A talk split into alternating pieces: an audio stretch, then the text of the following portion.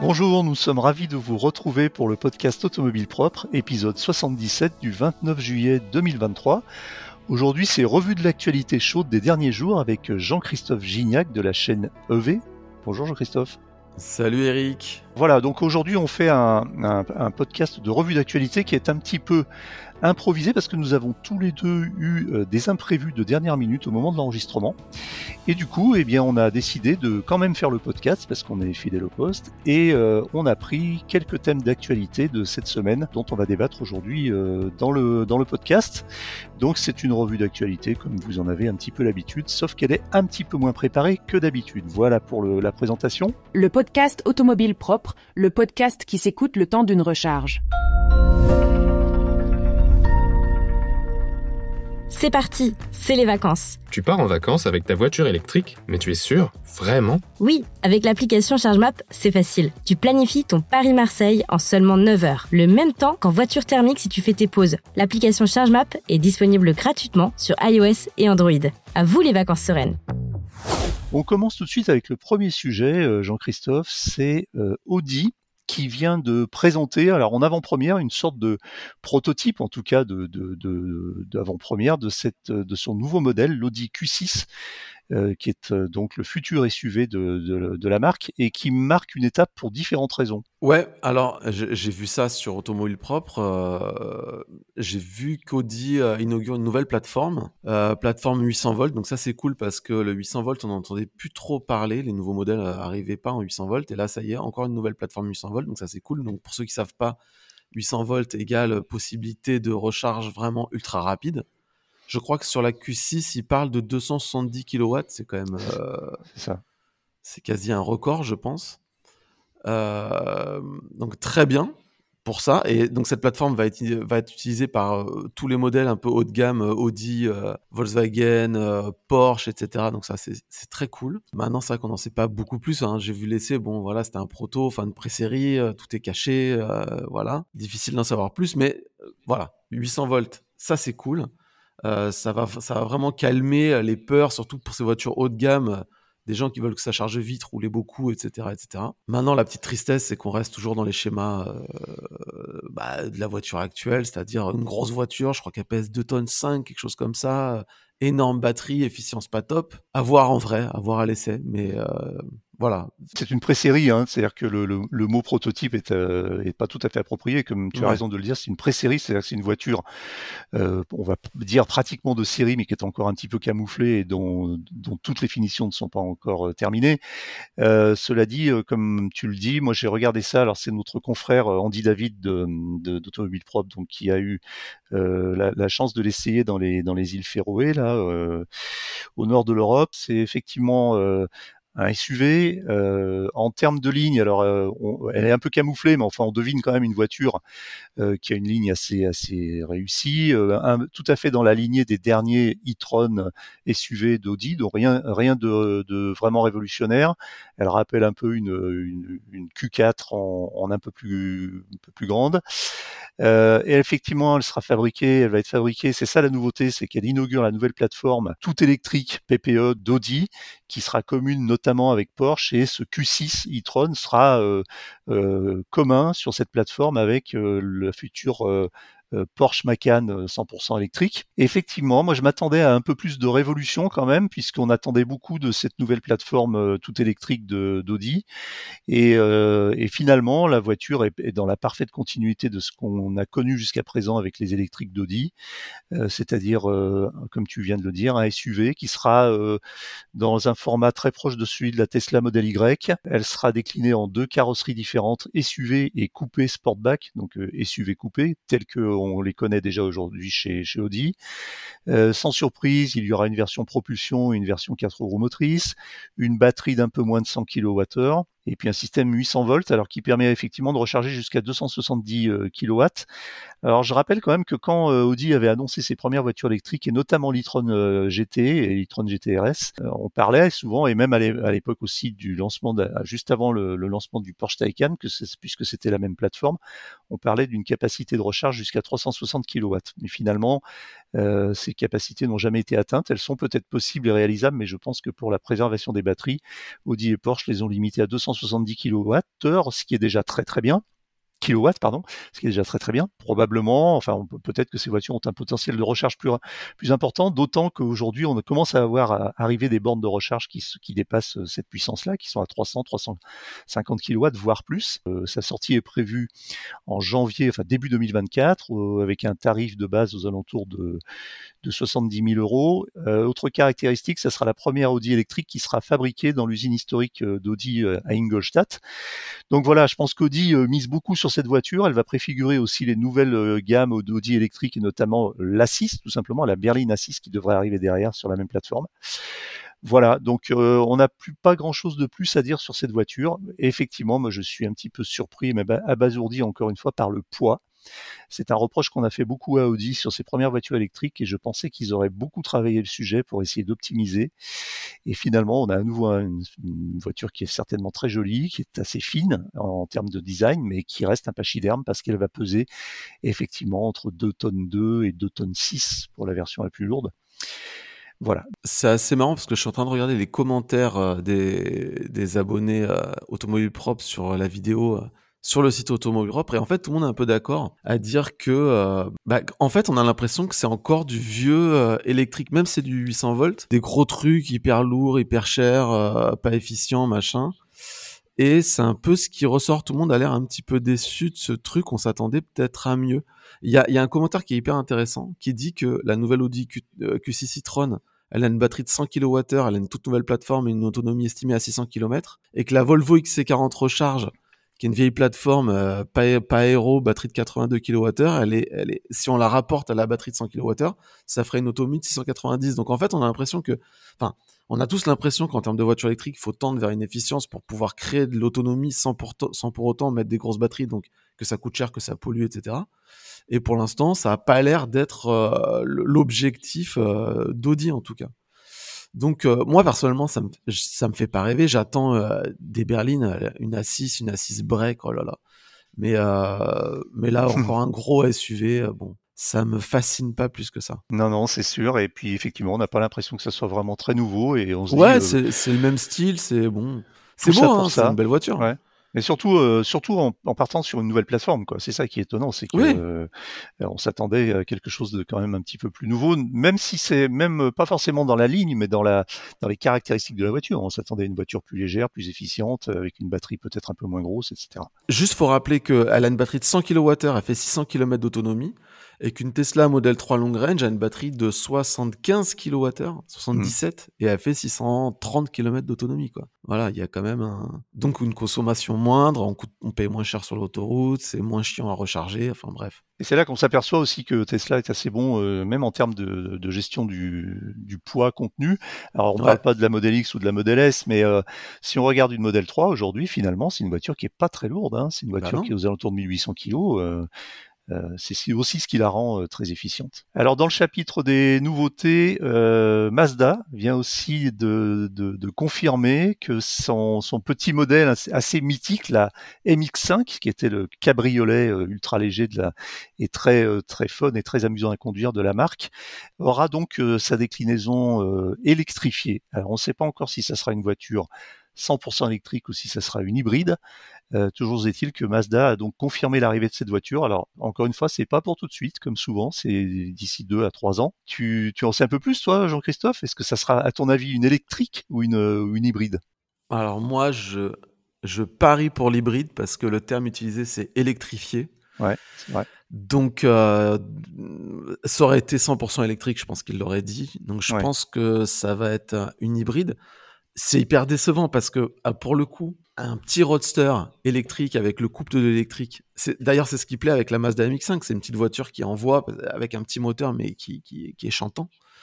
Et, euh, et, donc, un petit roadster léger électrique, ça serait vraiment génial. A priori, moi, je pense que ça va être hybride en tout cas. Je la trouve super mignonne. Mmh. Euh, mais euh, je pense que voilà, il faut pas s'attendre à du 100% électrique. Alors en fait, ils vont venir, ils vont venir compléter un petit peu l'offre en voiture, on va dire voiture plaisir, finalement, qu'on pensait voir peu à peu disparaître avec l'électrique et qui finalement semble revenir sur le marché. Donc on, on fait, je fais évidemment allusion à la MG Roadster, enfin la, cabriolet Seaburster de, de, de, MG, 100% électrique pour le coup, et puis bientôt les, les Porsche Boxster cabriolet électrique également et puis d'autres qui vont arriver. Euh, donc là, ça ressemble. Alors, on a une seule photo. Hein, on ne sait pas ce que ça vaut. Ça ressemble plutôt à un coupé plutôt qu'à un cabriolet, mais il y aura probablement une version, euh, une déclinaison euh, cabriolet. Ah, si, si MG sort une MX5 non cabriolet, là, va le monde, quoi Mazda, tu veux dire? Mazda, ouais, pardon. Bah après, euh, bon, ils peuvent, ils peuvent éventuellement sortir les deux, sortir un coupé. Euh, peut-être, ouais. peut-être qu'il y a euh, des questions aussi de, de structure avec euh, avec les batteries. Est-ce que est-ce qu'un coupé tient mieux euh, Enfin, est-ce que est-ce que en, fait une, la structure liée aux batteries nécessite une voiture avec un, une structure en coque plutôt couverte? On ne sait pas. Bon, cela dit, MG avec le Cyberster vient de prouver qu'on pouvait faire un cabriolet, un cabriolet 100% électrique. Donc euh, encore une fois, attendons un petit peu. Et effectivement, il va y avoir un sacré challenge pour Mazda, c'est euh, le poids, un petit peu quand on, parle de, Lotus, c'est-à-dire que la MX5 s'est vraiment illustrée sur son esprit justement de roadster. Euh, cabriolet à l'anglaise, c'est une petite voiture légère avec un petit moteur, mais qui euh, très nerveux et très très amusante à conduire, à défaut d'être très puissante. Et euh, voilà, donc ça va être un petit peu la quadrature du cercle pour Mazda d'arriver à faire la même chose en, en 100% électrique on verra ça avec, euh, avec intérêt. Sachant, je rajoute juste un truc, sachant que MG a annoncé qu'ils allaient sortir un Baby Cyberster, c'est-à-dire parce que quand on a quand on a vu que MG sortait un, un roadster, on a tous pensé au bah, au roster d'antan, les trucs anglais légers justement dont tu parlais. Et en fait, c'est quelque chose d'assez énorme, grosse batterie, un peu lourd, super puissant et tout. Enfin, ça correspond pas du tout à l'image qu'on s'était fait. Donc on était tous, enfin, moi en tout cas, j'étais déçu. Et MG a annoncé un, un, un baby Cyberster, c'est-à-dire vraiment pour le coup un petit roadster qui pour le coup sera 100% électrique lui. Et quand on sait que la MG4, euh, la, moi j'ai essayé la, la MG4, je trouve que la plateforme elle est vraiment hyper amusante à conduire, c'est posé au sol, c'est vraiment sympa. Bah, si on imagine un petit roadster basé sur la MG4 avec un coup pas trop haut, une puissance de 200 chevaux euh, et une batterie pas trop grosse, là ça va vraiment être fun, pas trop lourd. Et pour le coup, ça deviendrait le, le MX5 euh, en plus badge MG, donc génial et super sympa à conduire quoi. Puis MG, bah, ils ont montré qu'ils étaient capables de, de, faire des choses euh, de qualité qui nous surprennent et euh, ils ont l'air d'être très lancés sur une très bonne dynamique. Donc il se pourrait qu'effectivement, euh, finalement, la Miata soit soit celle de MG et peut-être pas celle de Mazda. On verra bien. Dommage. Alors on reste au Japon justement avec Honda alors ça, c'est une, nouvelle qui, qui m'a un peu surpris.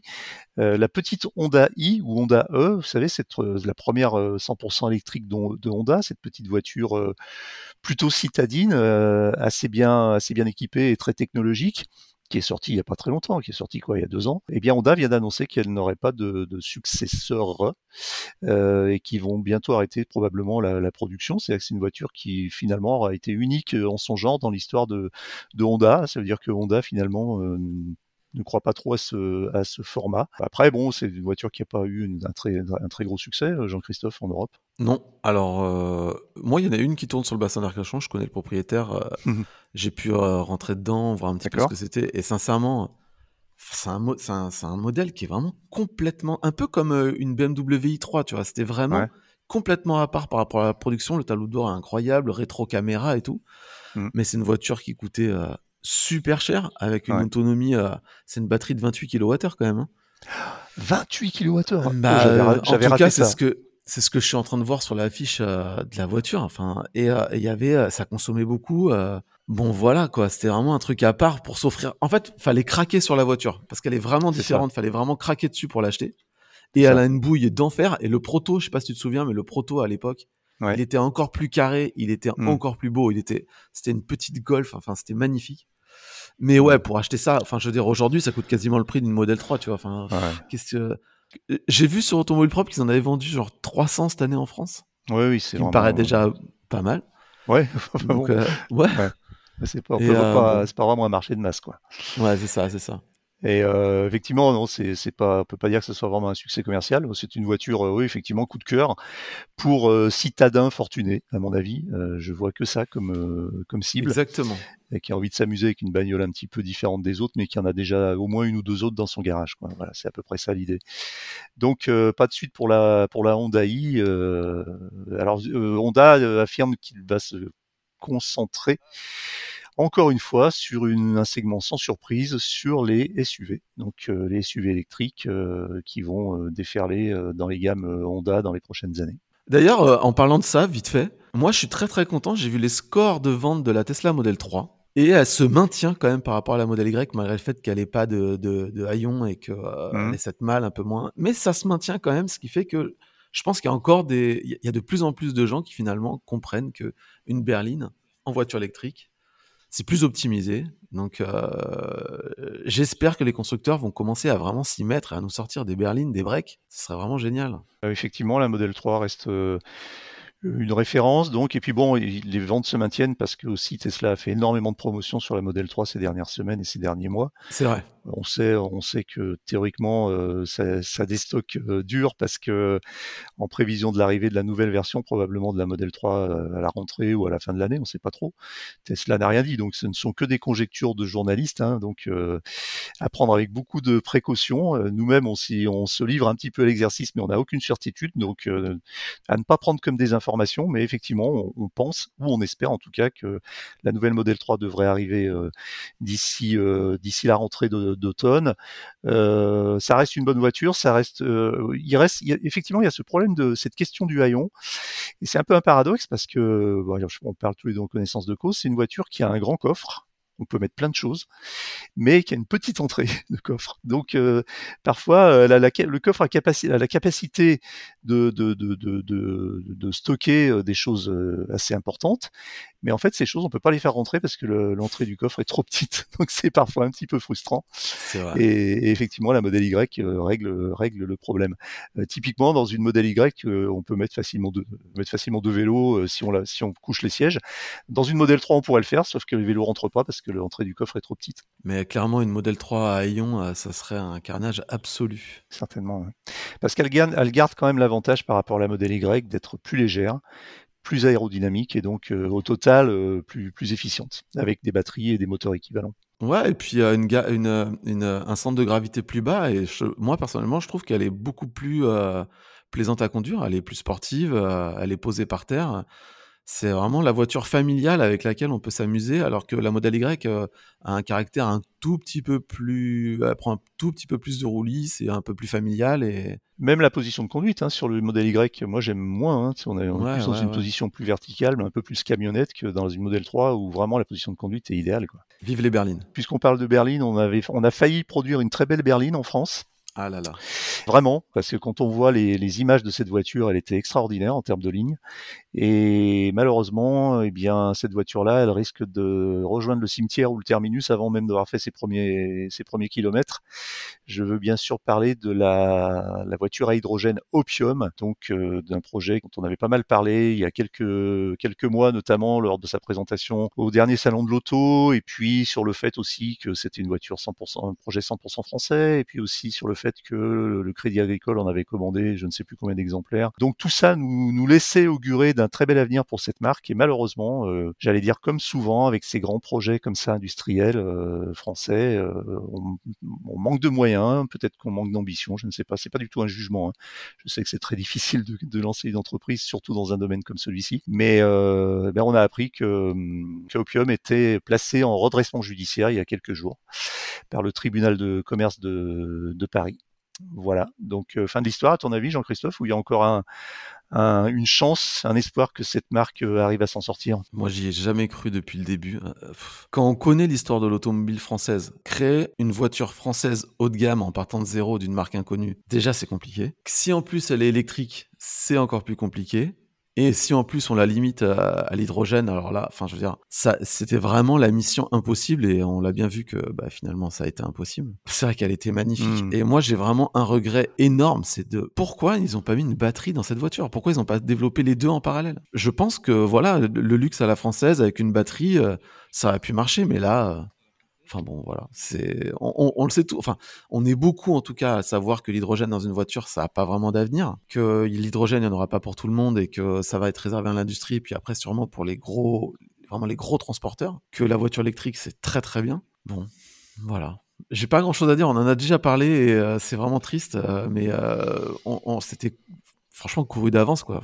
Qui aurait pu croire à ce truc quoi? Surtout qu'on n'avait pas beaucoup d'éléments en plus sur le bah, sur le prix, tout ça. Donc on imagine que c'est une, une bagnole qui allait sortir à un prix. Euh... Bah, c'était plus de 100 000 ouais, stratosphérique, donc euh, déjà difficile, pas du tout pour un marché de masse. Alors on nous rétorque toujours, oui, mais Tesla a commencé avec la Model S, ils ont fait du haut de gamme pour pour financer le, leur croissance. Je pense que oui, effectivement, enfin je suis pas sûr que ça soit forcément le, le, le meilleur raisonnement. Effectivement, c'est fort dommage, mais ça confirme ce qu'on pense un peu tous quand on s'intéresse au marché de la voiture électrique et qu'on commence à avoir, on va dire, une petite expertise sur le sujet en restant très très humble. On est tous, on pense tous la même chose. L'hydrogène, on n'y croit pas quoi. En fait, on n'y croit pas pour la voiture pour la voiture particulière. Et je pense que le, enfin, soyons pas trop prétentieux, mais l'histoire nous donnera raison. Euh, les, projets d'hydrogène, il y en a très peu, et on sait qu'enfin, on veut pas revenir dessus, mais il y a toutes les raisons qui font qu'aujourd'hui, et tu les as déjà mentionnées, l'hydrogène ne, pourra pas vraiment fonctionner pour la voiture particulière. On peut résumer très simplement. L'hydrogène, il y a trois types d'hydrogène. Il y en a un qui vient des hydrocarbures, donc qui est aussi polluant que le thermique, donc non. Il y en a un qui est euh, l'hydrogène euh, vert, qui est produit avec des énergies renouvelables. Et celui-là, euh, il faut beaucoup, beaucoup, beaucoup d'électricité pour produire de l'hydrogène. En gros, si on produit, si on prend 100 kg, 100 kWh d'électricité au départ, et eh ben à la fin il y en a genre 80 kWh dans une batterie quand on la met directement dans la batterie. Et si on produit de l'hydrogène, qu'on fait l'hydrogène, qu'on le transporte, qu'on l'emmène dans la voiture, ben il en reste plus que 30-35. Donc il y a une énorme perte, il faudrait produire trois fois plus d'électricité. Et le dernier, c'est l'hydrogène blanc, c'est l'hydrogène naturel, parce que je pensais que ça n'existait pas, mais en fait ça existe. Mais j'ai vu un post de Jean Covici sur LinkedIn qui dit que de toute façon, il n'y en aura pas pour tout le monde et qu'il fallait privilégier l'industrie. Donc c'est mort. C'est voilà, enfin, c'est scientifique, c'est chiffré quoi. Ce n'est pas possible, ça ne fonctionne pas. Peut-être parce que faire des batteries pour des super tankers c'est pas possible, donc peut-être que oui pour ouais. les pour les gros bateaux, etc. Mais pour une voiture, ça n'a aucun intérêt. C'est juste consommer beaucoup plus d'électricité. C'est tout. Et puis si, enfin, il y avait un intérêt pour les pétroliers, c'était de nous faire venir à la pompe avec un hydrogène qui oui. produise en capturant le CO2. Mais mmh. euh, nous, voilà, moi j'aime, euh, je produis mon électricité avec mes panneaux solaires et tout, jamais je reviendrai à, à la pompe, quoi. Certains disent que c'est un petit peu du, du greenwashing de, de, la part des pétroliers, hein, l'hydrogène. Enfin, espérons, croisons les doigts pour Opium, euh, qu'ils s'en sortent, hein, que le, la procédure de redressement judiciaire leur permette de se relancer. Mais on sait généralement dans ces cas-là que pff, malheureusement, euh, on sait généralement comment ça se termine. Voilà, donc euh, bah, espérons que l'issue ne soit pas fatale ou qu'ils arrivent à se recycler. euh. Ouais, si je dis pas de bêtises, en fait, ils veulent partir un peu comme euh, Sono l'a fait, c'est-à-dire en gros Oui. abandonner le projet de voiture et se concentrer sur la production de piles à combustible. Comme Sono a dit qu'ils abandonnaient le projet de voiture pour se concentrer sur la production de panneaux solaires pour les voitures ou les camions, etc. Mais euh, ça réduit vach- vachement la voilure et euh, bon, à voir s'ils y arrivent, quoi. Ce genre de reconversion euh, express alors qu'on est sous, euh, sous redressement judiciaire, j'y crois moyennement. Moi, je, je- ça fait un petit peu. On tire nos dernières cartouches, mais bon, on verra. Tant mieux si ça marche. Hein. Ouais, tant mieux. C'est une boîte française, donc euh, on ne peut qu'espérer que ça marche, mais on a un petit peu des doutes. Dernier sujet, Jean-Christophe. Alors ça, c'est un sujet, c'est un peu l'inverse. c'est le, la- on est submergé par le succès de des, des superchargeurs de, de Tesla, à tel point que euh, la norme américaine, les chargeurs, euh, les superchargeurs Tesla euh, sont euh, connus sous une norme qui s'appelle NACS. Hein, je crois c'est North American Charging euh, System ou quelque chose comme ça. En train de devenir une norme tout simplement pour la recharge de voitures électriques aux États-Unis. C'est-à-dire que toutes les marques y viennent peu à peu. Alors j'ai j'ai fait une, une petite compilation, mais c'est euh, c'est impressionnant. Hein. Euh, on a eu euh, des annonces ces derniers temps. Il s'est pas passé euh, une semaine sans qu'une Ouais. marque automobile annonce qu'elle adoptait le, cha- le, le protocole, enfin le système, euh, le dispositif Tesla. Et, euh, et aujourd'hui, euh, bah, c'est c'est Mercedes, c'est Ford, c'est General Motors, c'est Rivian, c'est Volvo, euh, Polestar, Nissan, euh, peut-être plus tard Hyundai, Kia, etc. Donc tous ces constructeurs adoptent euh, la norme euh, NACS.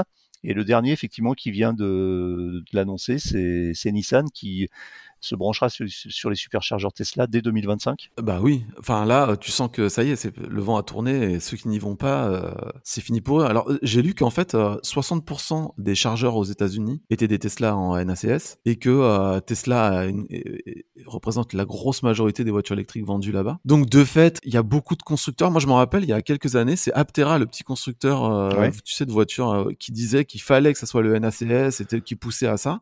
Et d'un seul coup, alors là, euh, c'est comme si le barrage s'était avait cédé. Et là, c'est parti. Tout le monde y passe. Donc là, ceux qui passeront pas, ils seront en dehors du jeu, c'est clair. Là, pour moi, ça y est, c'est passé, c'est le NACS. C'est une véritable déferlante. Ouais, ouais, c'est assez intéressant parce que euh, donc c'est vraiment la prise, elle est ultra compacte. C'est vraiment mhm. beaucoup plus petit que nous, le combo CCS. Euh, ça passe le AC et le DC, donc ça, c'est super pratique. C'est la même prise pour les deux. Ça, ça passe jusqu'à 1 MW contre 350 a priori pour le CCS2. Donc c'est vraiment plus puissant et du coup, on peut charger aussi les camions avec. Euh, néanmoins, ça prend pas en charge le triphasé. Donc nous qui avons l'habitude du triphasé en Europe, c'est quand même un point faible. Et puis nous, euh, pour les camions en Europe, on a un protocole qui s'appelle le MCS, qui passe jusqu'à 3,7 MW, donc euh, plus puissant que, que le NACS. Donc il y a beaucoup de gens qui disent, euh, qui me demandent, est-ce que ça va peut venir en France et tout? Moi, je pense pas du tout. Je pense que de toute façon, la communauté européenne, enfin, l'Europe a bloqué euh, le CCS et franchement, c'est répandu sur toutes les voitures, toutes les bornes. On a développé un réseau de bornes de folie et je pense que ça changera jamais. Et puis en plus, nous, on a beaucoup de triphasés, etc. Enfin, le CCS, c'est parfait. Mais c'est vrai qu'aux États-Unis, je pense que ça y est, c'est fait. Euh, la messe est dite. La messe est dite, exactement. C'est plié. Et d'ailleurs, euh, ça ne concerne pas uniquement les constructeurs automobiles, puisque même les réseaux pourraient s'y mettre, et notamment le plus gros réseau américain, qui est Electrify America, qui est un réseau qui a été développé par le groupe Volkswagen. Je sais que bon, entre Volkswagen et Tesla, c'est pas forcément le grand amour, mais euh, le, réseau Electrify America a, laissé entendre qu'il pourrait aussi adopter euh, le standard euh, NACS. Donc ça veut dire que on aura ce, standard des deux côtés, du côté des voitures, du côté des constructeurs et du côté peut-être des distributeurs d'énergie. bah là, je pense que si tu n'y passes pas, tu vas devenir comme Nissan en Europe avec son avec ses Leaf en chat démo, devenir des véhicules que les connaisseurs évitent parce que aujourd'hui charger en chat démo c'est quand même vachement plus pénible que CCS2 qui est disponible partout. Quoi. Dernière réflexion sur le sujet, c'est assez frappant de, constater que le, finalement l'Union européenne, alors je sais pas si on peut dire qu'elle a tenu bon, c'est pas la question parce que je pense pas qu'il y avait vraiment une pression de Tesla, mais en tout cas Tesla euh, s'est euh, conformé au, aux, normes et standards euh, européens pour, pour installer ces voitures en Europe. Alors, les premières, les, Tesla Model S sont arrivées, elles avaient leur propre, elles avaient, je crois, c'était le, standard euh, américain NACS, puisque elles étaient, euh, elles chargeaient uniquement sur les superchargeurs Tesla. Et je ne crois pas qu'on pouvait les charger ailleurs, si je ne dis pas de bêtises. Non, je crois que c'était du T2 modifié. Hein. En Europe, c'est ah, une espèce de T2 modifié. Ouais. D'accord. Et c'est quand la Model 3 est arrivée qu'elle elle, elle, s'est rendue conforme et compatible au, au CCS, CCS et CCS combo, de façon à pouvoir euh, être compatible avec euh, tout type de, de, chargeur, en fait. Ouais. La grande différence entre l'Europe et les États-Unis, c'est qu'aux États-Unis, Tesla est, est euh, en, en, position de force. Mmh. C'est lui le, le, constructeur qui, vend majoritairement le plus de voitures, alors qu'en Europe c'est pas du tout le cas, il représente 15% des ventes, quelque chose comme ça, je crois, et que euh, il n'a pas vraiment son mot à dire en fait. Et puis, ah, euh, ça. franchement, c'est quand même bien. Euh, L'Europe est quand même balèze pour ça, imposer des normes strictes dès le départ pour qu'on fasse pas n'importe quoi. Là, en fait, j'ai l'impression, si tu veux, que les États-Unis, ils en sont à un autre niveau il y a genre 5 ans où où on hésitait encore entre les, les, ports, etc. Nous, on a calé ça depuis longtemps, on est parti là-dessus. Toutes les bornes euh, en Europe, c'est les mêmes, etc. Et c'est super, quoi. Et eux, ils vont devoir tout changer encore une fois. Donc avoir des adaptateurs, des machins, des véhicules qui vont être dépassés, enfin bref. C'est vrai. Donc pour une fois, euh, bravo l'Union européenne et surtout, euh, effectivement, c'est aussi la démonstration que de temps en temps, un peu de volonté politique, quand elle est bien, bien faite et bien pensée, est, est, favorable finalement au marché et aux consommateurs. Après, le seul truc, c'est que quand tu regardes une prise NACS de face et la prise euh, combo CCS qu'on a nous, c'est horrible la différence. T'as l'impression qu'il y a une prise des années 70 et, euh, et l'autre c'est une prise Lightning d'iPhone, quoi. C'est incroyable. Très bien. Bon, bah, en tout cas, ça prouve aussi que le marché euh, de la voiture électrique est en train vraiment de se booster aux, US aussi et qu'il est en train vraiment de, de prendre progressivement le pas sur le sur le reste, même si on sait qu'aux États-Unis il y a encore beaucoup de boulot pour que tout le monde se passe à l'électrique. Mais bon, on y viendra probablement un jour. Et c'est marrant parce que juste, j'ai lu que euh, Stellantis se disait pas encore prêt à y passer. Oui, mais ça, c'est le village gaulois, ça. C'est le village gaulois, en fait. Toujours un peu de résistance. Stellantis a des marques américaines. Qu'est-ce qu'ils font? Là, il faut, faut pas hésiter. Là, faut y aller. Après, est-ce que c'est ou est-ce que c'est une position un petit peu de, de principe comme ça, une posture? Il y a aussi un peu de ça hein, parfois dans les grands groupes industriels français. On, on adopte des postures pour montrer qu'on est plus intelligent que les autres, et puis finalement, on finit par se ranger à la majorité. Enfin bon, ça c'est mon interprétation personnelle. Elle est peut-être complètement erronée. Voilà, c'est terminé pour aujourd'hui, mais l'actualité de la voiture électrique ne s'arrête jamais. Retrouvez-la heure par heure sur automobilepropre.com. Pensez bien à vous abonner via votre plateforme préférée afin de ne rater aucun épisode et n'oubliez pas de noter le podcast sur les plateformes, c'est le meilleur moyen de nous soutenir. N'hésitez pas également à nous faire vos retours, remarques et suggestions à l'adresse podcast@automobilepropre.com. Quant à nous, nous vous disons à la semaine prochaine pour un nouveau numéro du podcast. Voilà, passez un bon week-end et à la semaine prochaine. Salut. Salut.